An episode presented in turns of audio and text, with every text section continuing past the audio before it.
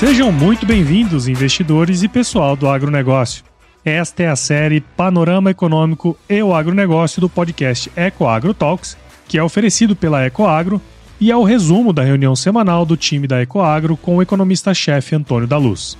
Na reunião de guidance, o time se prepara para os desafios da semana que começa, através de trocas de informações macroeconômicas e setoriais, de modo que todos estejam muito bem informados para entregar os melhores resultados tanto para o agronegócio como para os investidores, pois não tem elo mais forte entre o agronegócio e o mercado de capitais do que a Ecoagro. Esse é um Brasil que dá certo e é por isso que estamos aqui.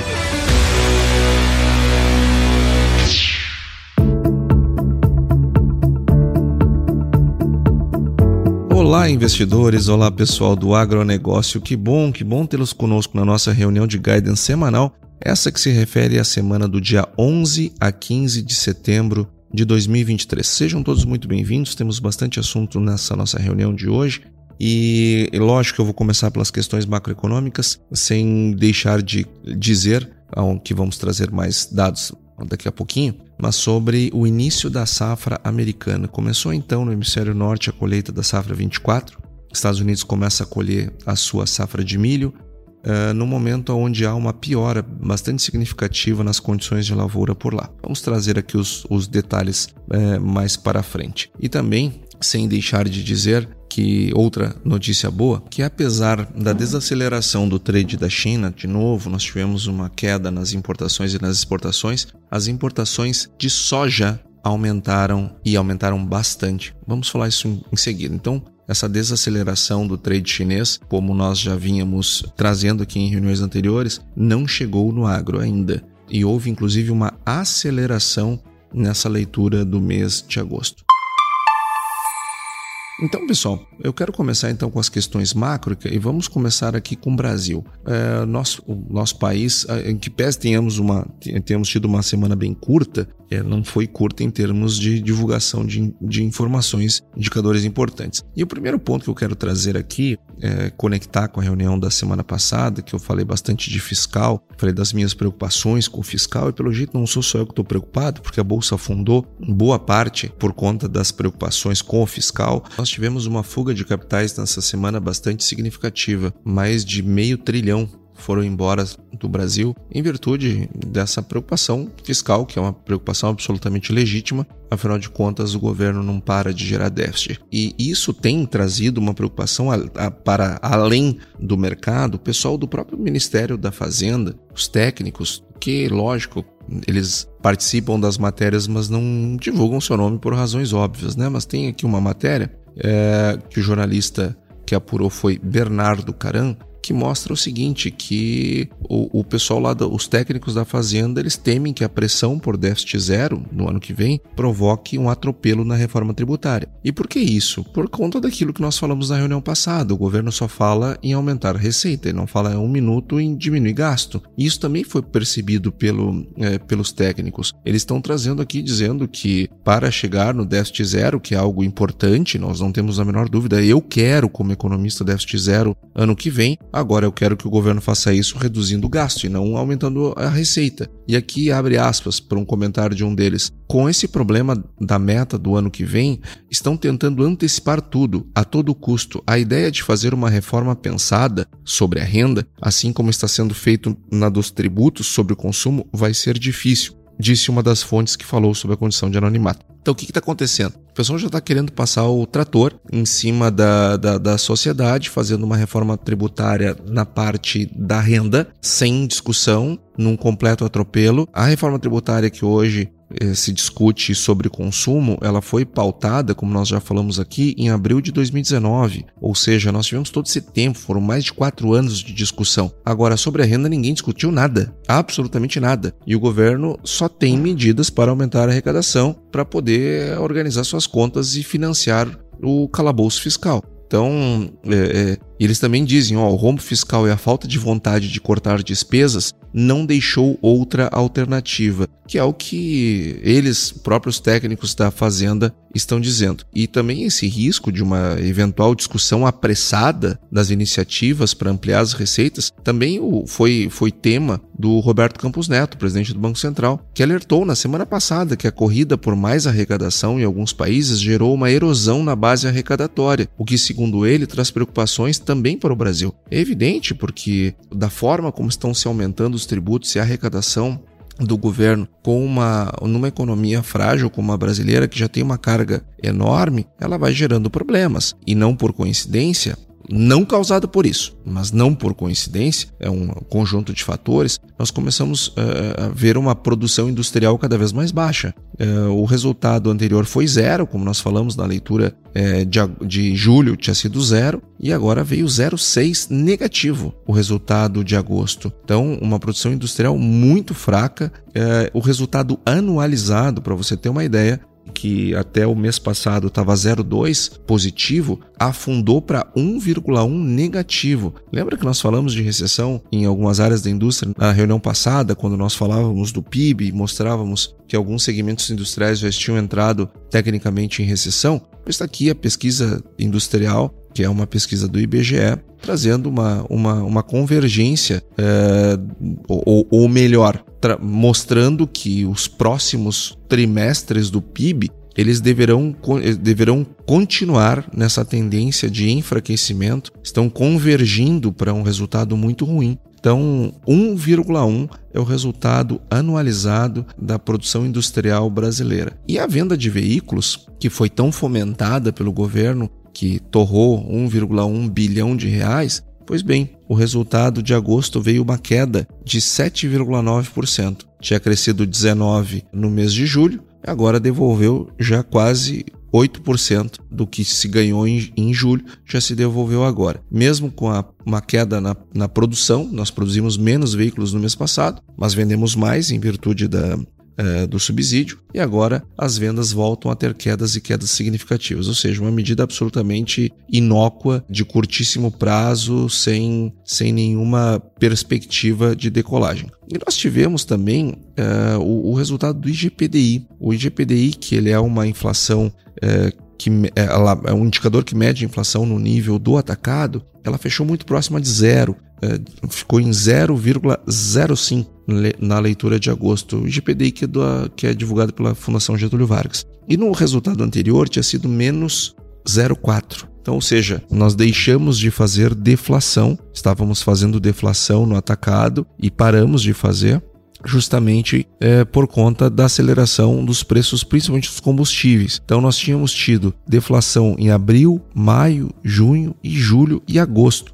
Aliás, maio, junho e julho. Agosto não. Agosto nós tivemos uma inflação muito próxima de zero, 0,05. Mas de qualquer forma, nós vínhamos num processo de deflação, voltamos a ter uma estabilidade, o que já é resultado da elevação dos preços dos combustíveis. E nós também tivemos a divulgação de PMIs aqui no Brasil, PMI composto da S&P Global, ele cresceu, teve, nós tivemos uma melhora de 49,6 para 50,6, ou seja, subimos um ponto. O nosso PMI medido pela, pela S&P Global, uma boa notícia sem dúvida. E quando nós olhamos o, o outro PMI, que agora é, focando apenas nos serviços, nós também tivemos um crescimento bem menor, de 50,2 para 50,6, ou seja, 0,04. Mas é crescimento, é bom, o setor de serviços é a, é a maior PIB do Brasil, é importante que nós tenhamos esse crescimento. Então vejam que a economia brasileira ela continua crescendo, mas ela está crescendo num ritmo cada vez menor. Os sinais de desaceleração são claros. É, nós observamos isso na produção industrial e os PMIs, embora eles tenham melhorado, é, foram melhoras na margem que não garantem um sobrevoo muito longo do nosso crescimento. Então, esses dados eles convergem para um crescimento no segundo semestre mais fraco.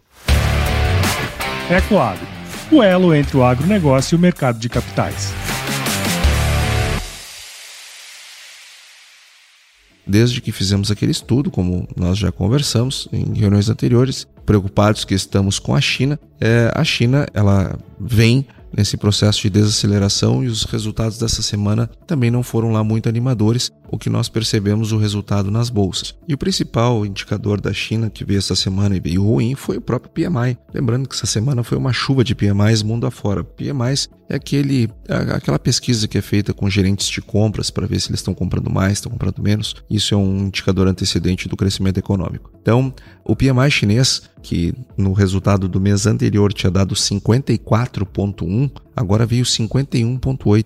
Veja, o PMI chinês caiu 2,3 numa única leitura, ou seja, o processo de desaceleração na China continua numa marcha bastante significativa. Desaceleração essa nos PMIs que nós verificamos desde maio. Abril foi o último resultado de crescimento robusto, de tendência de alta, depois virou. Então, desde maio, nós estamos com quedas nos PMIs e essa queda nesse mês foi uma queda bastante significativa. E nós também observamos uh, o resultado também, esse enfraquecimento, no resultado da balança comercial. É, quando nós olhamos para a balança nesse mês, o resultado também não foi nada animador. Se não vejamos, as exportações elas tiveram uma queda de 8,8%, enquanto as importações elas tiveram uma queda de 7,3%. Lembrando que o mercado esperava que a projeção viesse uma queda de 9 e veio 7,3. Então, as importações caíram menos do que o mercado estava esperando. Já as exportações, o mercado esperava uma queda de 9,2 e veio 8,8 de queda. Então, ou seja, o resultado é ruim porque é queda. Porém, ele veio um pouco melhor. Tanto as importações quanto as exportações vieram um pouquinho melhor do que o mercado estava trabalhando, o mercado estava esperando. Então isso foi comemorado, embora o resultado seja ruim. Só que o mercado agora já começou a olhar para esses resultados com uma expectativa de estabilização. Eu acho um exagero. Né? Eu acho um enorme exagero se falar em estabilização nessas alturas do campeonato. Esse resultado para mim está muito ruim. Agora, a notícia boa, a ótima notícia para o agronegócio é que em agosto as importações da China por soja cresceram 31%. Então, ou seja, enquanto as importações chinesas caíram 7,3%, 7,3% foi a queda, a importação de soja saltou 31%. E no acumulado do ano, a, nós estamos com uma importação 18% superior de soja do que nós tínhamos tido no igual período, janeiro-agosto do ano passado. Então, os resultados da desaceleração estão aí, mas esses dados ainda não chegaram no agronegócio. Pelo contrário, nós estamos percebendo um crescimento das importações chinesas pelos produtos do agro e, sobretudo, do agro brasileiro. Nós estamos exportando muita soja para a China, muito milho, os grãos estão indo com uma normalidade. O que não está dentro da normalidade é a carne bovina. Agora todos os demais produtos estão indo com tranquilidade. E a China, mais um aspecto ruim da sua desaceleração é que ela, ela, nós tivemos a divulgação também da inflação chinesa e ela já acumula uma queda de 0,3% eh, de deflação no acumulado do ano no CPI deles, né? no, no, na inflação ao consumidor. Então, uma queda de 0,3%.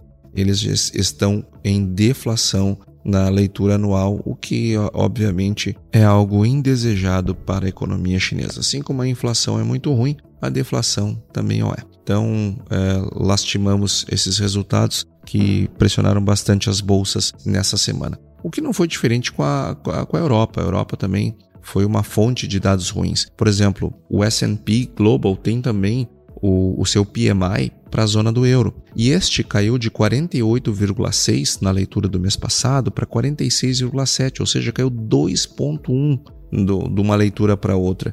E assim como a China, está desde maio caindo o PMI é, lá na zona do euro, o que indica para um resultado econômico futuro ruim. E a prévia do PIB da zona do euro veio um crescimento de apenas 0,1, enquanto a projeção era 0,3. Então veja, pessoal, é outro dado que, que, que sugere que a Europa vai entrar em recessão. Eu não acredito, sinceramente, soft landing para a Europa. Eu acredito que na hora do pouso eles vão bater forte com as rodas Uh, e, e, não é e não está muito difícil de, de prever isso aqui não, porque quando nós olhamos o próprio gráfico, a desaceleração é muito forte e a zona do euro tem um outro problema que é a inflação.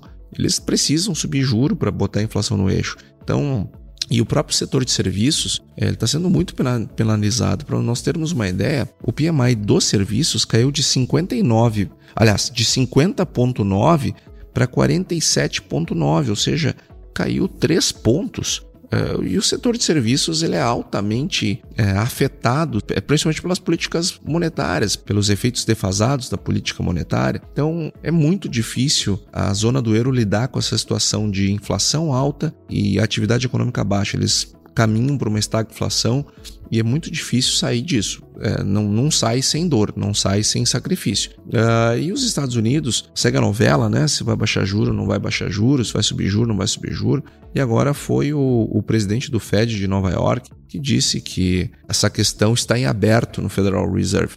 O nome dele se chama John Williams. E ele disse na quinta que passou, feriado aqui no Brasil, que o próximo passo da política monetária está em aberto e reconhece a queda da inflação e uma economia mais equilibrada, o que sugere que não há urgência para aumento de taxas de juros no final deste mês. Olha, eu não sei, sinceramente, acho que os Estados Unidos, para poder botar a sua inflação no prumo, tem que continuar com o seu movimento de restrição. Vai se livrar do problema mais rápido, não adianta ficar postergando. E, e, eles têm espaço para isso, afinal de contas, o, o, a S&P Global também divulgou o, a, o PMI dos Estados Unidos, que caiu de 52 para 50,2. Também muito puxado pela desaceleração da China, que impacta aqui também nos Estados Unidos. Está havendo efeitos defasados da política monetária, está havendo desaceleração dos PMIs, mas é muito mais recente, começou em julho lá nos Estados Unidos. Então, é, é tudo mais constante, eu acredito sim que eles devam continuar seu ciclo de alta de juros se quiserem botar a inflação no prumo e, e, e todas as falas, é, é, com exceção é, do presidente do Fed do, de Nova York, todos os dados que saíram ao longo dessa semana que passou, eles são sugestivos de novas elevações da taxa de juro. Quando o, o PMI da não manufatura ele cresceu, cresceu de 52,7 para 54,5. Então, aqui é outro indicador é, mostrando a, o fortalecimento da economia. Os pedidos iniciais de seguro-desemprego se projetava que viriam 234 mil, veio 216, ou seja, mostrando um mercado de trabalho que continua bastante aquecido. Então, é, tá difícil para os americanos não, não subirem a taxa de juro. Tá difícil mesmo. E vindo agora para o agronegócio, pessoal, trazendo a nossa, a nossa discussão para o agro, embora eu já tenha trazido aqui uma ótima notícia, que a China, apesar dos pesares, apesar da desaceleração, isso não bateu aqui, pelo menos não por enquanto, Estados Unidos começa a colher sua safra, começa pelo milho, justamente numa semana que o Crop Progress, que é aquele indicador do USDA que mede é, o progresso da safra americana, trouxe uma piora muito significativa nos grãos de uma maneira geral mas eu vou dizer que a soja veio muito ruim. É, e o milho também veio bem ruim. É, é o milho, para nós termos uma ideia, neste momento, dos últimos cinco anos, estamos nesta semana, onde se inicia a colheita, a primeira semana de setembro, os Estados Unidos estão com uma safra com as, a pior condição de bons ou excelentes, né? a pior, o pior percentual de bom ou excelente para a condição da safra americana dos últimos cinco anos. Então passou para baixo em 2022. É, isso daqui é sugestivo é, de uma safra menor daquilo que o USDA vinha trabalhando. Então é, o relatório vem vindo a toda, todo mês que eles divulgam eles estão trazendo reduções, coisa que nós estamos antecipando aqui na reunião de guidance, porque estamos olhando para outras coisas nesses intervalos dos, dos relatórios para trazer para você aqui, para poder se posicionar da maneira mais correta. E, mas também não foi só o, o, o, não foi só o milho, o algodão também teve uma piora significativa e nesse momento está para esta semana de setembro na pior condição dos últimos cinco anos. E a soja, que tinha dado uma, uma melhorada, nós falamos sobre isso em reuniões anteriores, voltou a afundar e agora está pior também que 2019, que foi justamente a safra 20, aquela que os Estados Unidos colheu menos de 100 milhões de toneladas de soja. Então foi uma queda bem significativa na qualidade da, da, do desenvolvimento das lavouras de soja, o que deve trazer para nós aqui no, no, no Brasil é, uma expectativa de preços melhores no final de 23 e também ao longo de 24. Falando nisso, a soja bateu nos portos nessa semana 161 reais por saco. voltamos a ter alta na semana. Teve uma queda na sexta, mas ao longo da semana nós tivemos alta uh, na soja, no milho. Nós começamos agora um período uh, que é normal de preços um pouco mais baixos, pressionados pela colheita da soja uh, americana. E nós também temos o efeito do petróleo. O petróleo que, de acordo com, com a OPEP, eles querem voltar o, o, o barril para 100 dólares. Isto é um problemaço, principalmente para Estados Unidos e para a Europa, que precisam lidar com a sua inflação eh, e com a sua atividade econômica, subir para 100 dólares é um enorme um problema. Agora, para a soja e para os demais grãos, para as demais commodities, a suma do petróleo sempre influencia. Afinal de contas, tem muitos contratos cruzados de commodities, termina contaminando um pouco. No caso do milho, nós temos um, nós temos um break-even entre a produção de, de, de, combustíveis e biocombustíveis. Então, à medida que sobem o, o preço do petróleo, sobem os combustíveis fósseis e com eles puxam para cima os break-evens dos biocombustíveis, o que é bom. E então nós temos uma perspectiva de novas altas agora nos próximos períodos. O agro que vai indo muito bem, respondendo bem a este mercado e, as, e aos desafios que nós estamos enfrentando. Então, pessoal, foi isso que eu preparei para a nossa reunião de guidance dessa semana. Antes de me despedir, essa semana nós vamos estar em Carazinho, lá no projeto Campo Futuro da CNA, onde teremos a divulgação dos nossos custos de produção no estado do Rio Grande do Sul e também a comparação com outros estados do país Uh, inclusive, um dos painéis lá do, da, da, divulgação vai ser sobre mercado de capitais. Vai estar tá lá o Moa, o, o fundador da Ecoagro, Moacir Teixeira, vai estar tá lá conosco num, num, debate que eu serei mediador. Uh, ter, falamos, falaremos de custo de produção, falaremos de novas alternativas para o financiamento da agricultura. Uh, na quarta-feira eu vou estar tá em Ijuí, na ASIC, na Associação Comercial Industrial do município, e sexta-feira vou estar em São Paulo lá com o time da Equagro. Então, pessoal, desejo a todos uma excelente semana e até a semana que vem. E aí, você gostou desse podcast? Se gostou, considere compartilhar este episódio com alguma pessoa que irá se beneficiar deste conteúdo e nos ajude a alcançar mais pessoas. O roteiro e apresentação deste episódio foi do economista-chefe da Ecoagro, Antônio da Luz, a produção do Agro Resenha e a edição do Senhor A. Saiba mais sobre a Ecoagro em www.ecoagro.agr.br. Ecoagro, o elo entre o agronegócio e o mercado de capitais.